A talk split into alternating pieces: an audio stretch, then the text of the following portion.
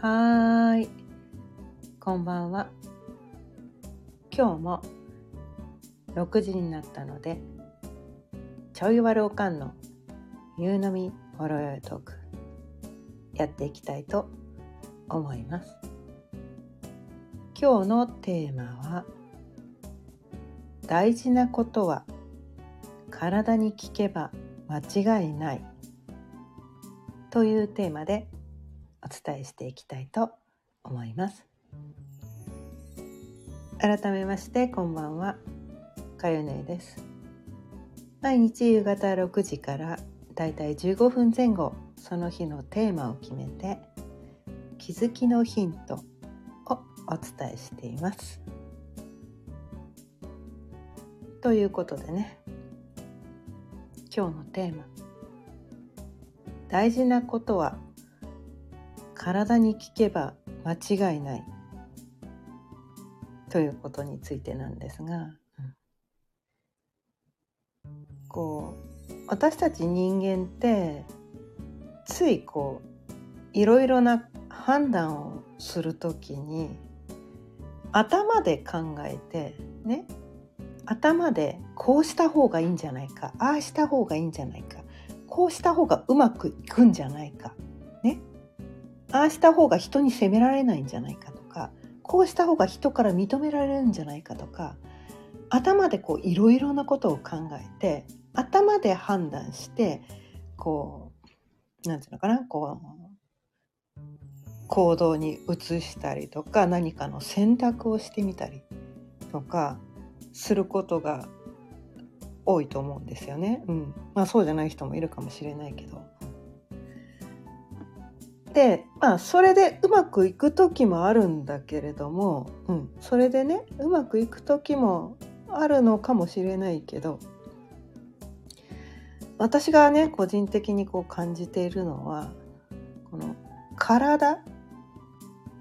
体が判断したことっていうのは間違いないなと。こう頭でね頭で考えてこうした方がいいんじゃないかみたいな感じで選んだことってまあうまくいく時もあるしダメな時もあるんだけど体で選んだこと体の感覚で選んだことって仮にそれがうまくいかなかったとしてもなんかこう自分で納得してるからね何ていうのかな本当に後悔しないんですよ。頭で考えてやったことって結構後悔するんですね、うん、後悔するんですよ。まあうまくいけば後悔しないかもしれないけどうまくいかなかった時に頭で何かを選択したりとか何か行動に頭で考えて行動に移した時って後悔することが多いんですね。うん、でも体でね自分の体で納得してねうんこれで間違いないもしうまくいかなかったとしてももう自分でこれだけしっくり感きててもうだって体がやりたくてたまらないんだからもしそれがねこう上手にできなかったとしても仮に失敗したとしても体がやりたくてたまんないんだから、ね、それをやらせてあげた。で仮にそれがねこう他の人から見て世間一般から見ては失敗だと見えたとしても本人としてはこう体の欲求に従って体がもうこうしたいともう抑えきれないその体が動きたくてたまらんみたいな それを抑えずにそれそのそのまま素直にこの体が動くままにこうやらせてあげることによって本人はすごく満足するんですよね。だから仮にそれがね誰からも何の評価も受けなくても本人はすごくこう何て言うのかなしっくりきててやってよかったって他の人はなんか悪く言ってるけどでも自分としてはもう納得いってるわけなんですよ。自分としてはあれは間違いじゃなかった、うん、あれは間違いではなかった。というところが腹落ちしてる状態になれるっていうのがこう体に聞けば間違いないっていうところでもあるしあとはねうーんとねこれに関してはできる人とできない人がいるから全ての人に共通することではないかもしれないけれども私個人の場合はこのその日に食べたいものっていうのは 体に毎回効くんですね。で体に効いて頭に効かないんですよ。頭に効かない。まあ頭にも若干少し効くね。12割ぐらいは効く。昨日肉がっつり食べたから今日は魚にしようとか今日は野菜多めにしようとか、うん、そのくらいのことは考えるけどじゃあ何食べるの？じゃあ何を体は欲してるの？何食べたいって言ってるの？っていうのをねいちいちこう体に聞いてで今日はちょっとなんかこ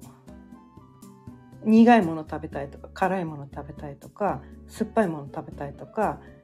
ちょっと今日はこう甘いものをちょっと取り入れてみたいとか今日はさっぱり系が多い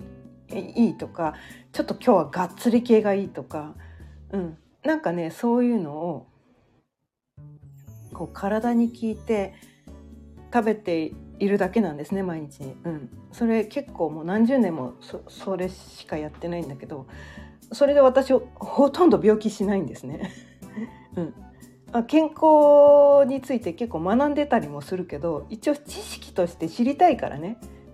知識欲がすごいから知りたいから でそれどういうことなの？めっちゃ興味あるとか思って知りたいからいろいろ勉強はしてはいるけど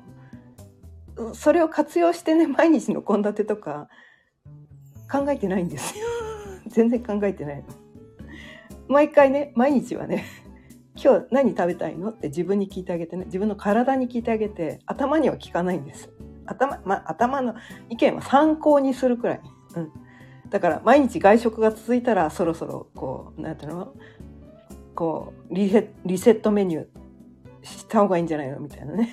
こう私の中でリセットメニューっていうのがあってそれは焼き魚とおひたしとお味噌汁。とご飯みたいな。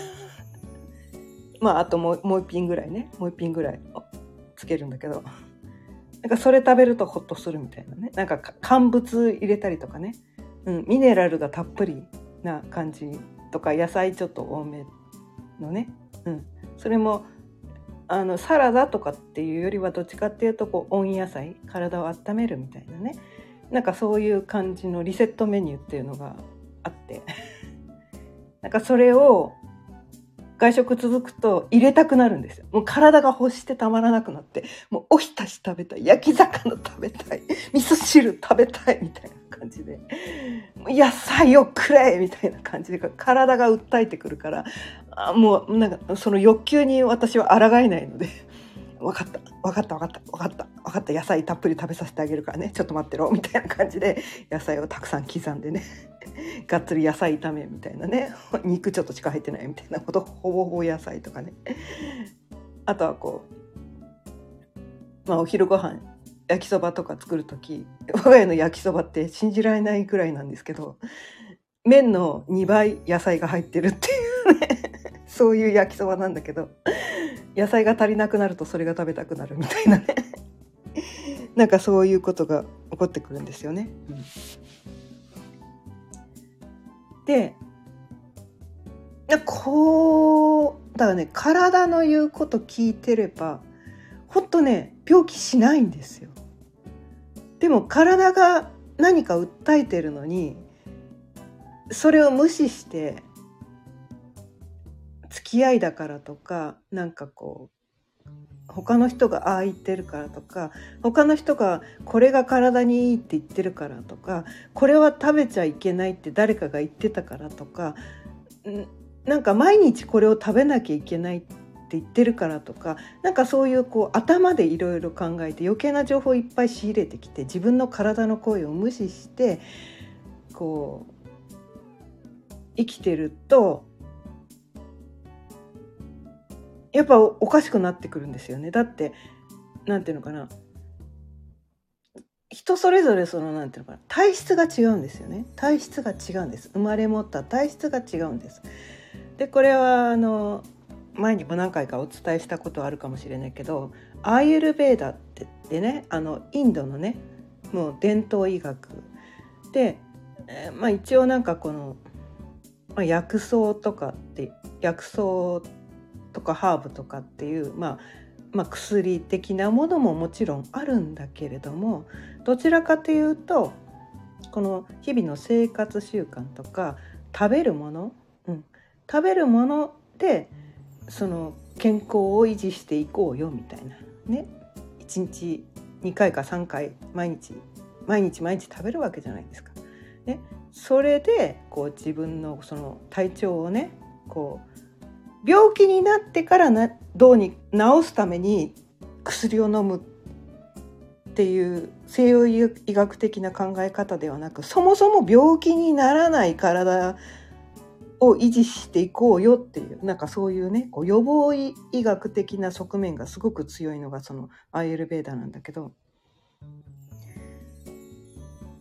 だからなんかそういう感じなんですよね。そういう感じなんですよ。でアイルベーダーは割とここ、まあ、10年前くらいにアイルベーダーっていうのを知って学び始めたんだけどそんなのアイルベーダーなんて全然知らない何十年も前から私はその自分の体の声を聞いてそのご飯ご飯っていうか食べるものを決めてたっていうねだからなんか病気全然しないのかなみたいな。なんかそういうことあってそれがアイルベーダを学んだことでああそうかと。私はこれを理論では分かってなかったけどナチュラルにやってたんだみたいな。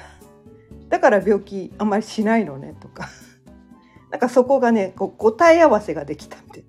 そう。私いつもね学んだ時学んだ時って答え合わせのことが多くてあやってたみたいな。あだからだからうまくいってたんだとかだから悩みがないんだとかだから鬱になんないんだとかだから病気しないんだとか なんかそういうね答え合わせのためにあ答えいや答え合わせをしたくて学んでるわけじゃないな。それはただただ単に興興味本位でいろんなことを学ぶんだけどいろんなことを学んで答え合わせに結果的になったみたいな。あそういうことだったのねって。だからだったのねって。だから自分が何でこのすごくね波乱万丈でもうとんでもない出来事が人生の中でいっぱい起こってきたのになんで私は病気をしないんだと。で体の病気にもならないし心の病気にもならないのはなんでなのか全然分かんなかったんだけどいろんなことを学んできたことによってあそういうことだったのねって。ていうねそのからくりが分かったんですよ。ナチュラルにやってたわみたいなナチュラルにそれやってた みたいな。でそのからくりが分かったことでそのからくりを伝えられるようになった実体験があるからね先に実体験があるんですよ私の場合ね。うん、それを学んで実行に移すっていうのが多分他の人はそうなのかもしれないけど私逆パターンなんですね。先に実体験があってなんでそうなってんのかよく分かんないけどなんかこう健康なんだよねとか。なんかすっごいなんかこう他の人にとっては自殺したくなるような出来事が何度も何度も起こってるのに 全然うつにも病精神的な病にもなってないのはこれはどういうことなんでしょう？みたいな、うん、そういう答え合わせをしてきて学んだことによってあそういうことなのねっていうのが分かったからこのね音声でも自分が実体験としてそれを何十年もやってきたからでそれを理論として学んできたからあそういうことだったのねって言ってそのからくりを何ていうのかな確信を持って伝えられるっていうのかな。これ私実体験でや何十年もやってきてるんでで世の中にそういうこう学問があるからそういう学びがあるからそれやれば多分この病気しなくて済みますよとか心も体も病気しなくていいしうつにもなんなくてこう悩みが悩みじゃなくなりますよって。なんかそれをね それを伝えられるようになったっていうのはそういうことなんですよね。うん、で学ぶ前にもうすでに私はこの大切なこと大事なことを体に聞けば体がしっくりきてること。これ間違いないなって言ってなんかこう前例はないけど前例はないけどそれがうまくいくかどうかわからないけどなんかなんか確信を持ってこれだよねみたいな。体がそう言ってることっていうのはあなたにとっては間違いがないんです。だからそれ人それぞれ答えが違うんですよ。生まれ持った体質も性質も違うからみんな。頭で、まあ、学んだことを参考にそれは参考でいいんです。参考でいいんです。参考にするのは構わないんだけれども体の声を無視して頭だけでやってると病気になるよ。それは力説したいんです。体の声無視しちゃダメです。まあただねこれ、体の声が聞こえない人っていうのがね、え、すごく多いらしいんですよね、うん、私はすごい体の声めっちゃめっちゃ聞こえる人だから。その聞こえなかったことがないから。聞こえない人の気持ちがわからないんだけど、うん、ただそう体の声が聞こえるようになるにはやっぱりこの自分とつながるっていうことがすごく大事で。それそこに行くためにやっぱりこの瞑想とかヨガとかあと一番簡単なのは目をつぶって深い呼吸深呼吸をするだけでいいです。一番簡単なのはこれだね。そう。目をつぶってこの視覚情報ってね余計な情報がいっぱい入ってくるから目をつぶる。そうすると視覚情報はとりあえず遮断される。そこで自分にとって気持ちのいい深呼吸をしてください、うん、気持ちのいい深呼吸をしてください。でできればだからそのなんていうのかな自然の中がいいですよね。満員電車の中でそれをしてもあんまり効果ないかも みたいな。ね、よどんだ空気のところでその深呼吸してもあんまりざわざわとね周りがうるさいところとかこの排気ガスまみれの空気が汚いところでやるよりはやっぱりこう周りにあまり人がいないところ。まあお家の中でもいいですけど静かなところあまりこの音とかこのうるさくないところでできれば空気がきれいなところ、うん、だからまあ本当はね自然の中山の中でもいいし海沿いでもいいしなんかそのクリアな気が満ちているところで深呼吸をするだけでいいです。目をつぶってね。でその状態で自分の五感五感を研ぎ澄ませていく。今どんな音が聞こえてるんだ目は見えないけどそのはあとは肌でね。肌でどんなこと感じてる？気温はどのくらいなの？風吹いてるの？湿度どのくらいなの？あったかいの？冷たいの？寒いの？涼しいの？なんかそういうこう五感をこう研ぎ澄ませていく。で今自分は快適なのかどうなのか？不快なのか？どうなの？っていうのを自分に聞いてあげる。そういう時間をできれば毎日1分でもいいです。まあ、できればねこう1時間ぐらいね自然の中をお散歩できるのが理想ですけど、まあそ、それがね皆さんできるとは限らないからお家の中でもいいです。うん、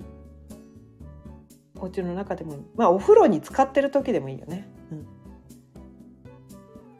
自分に聞いてあげる。今日の調子はどう？どうして欲しいの？って自分に聞いてあげてほしいんです。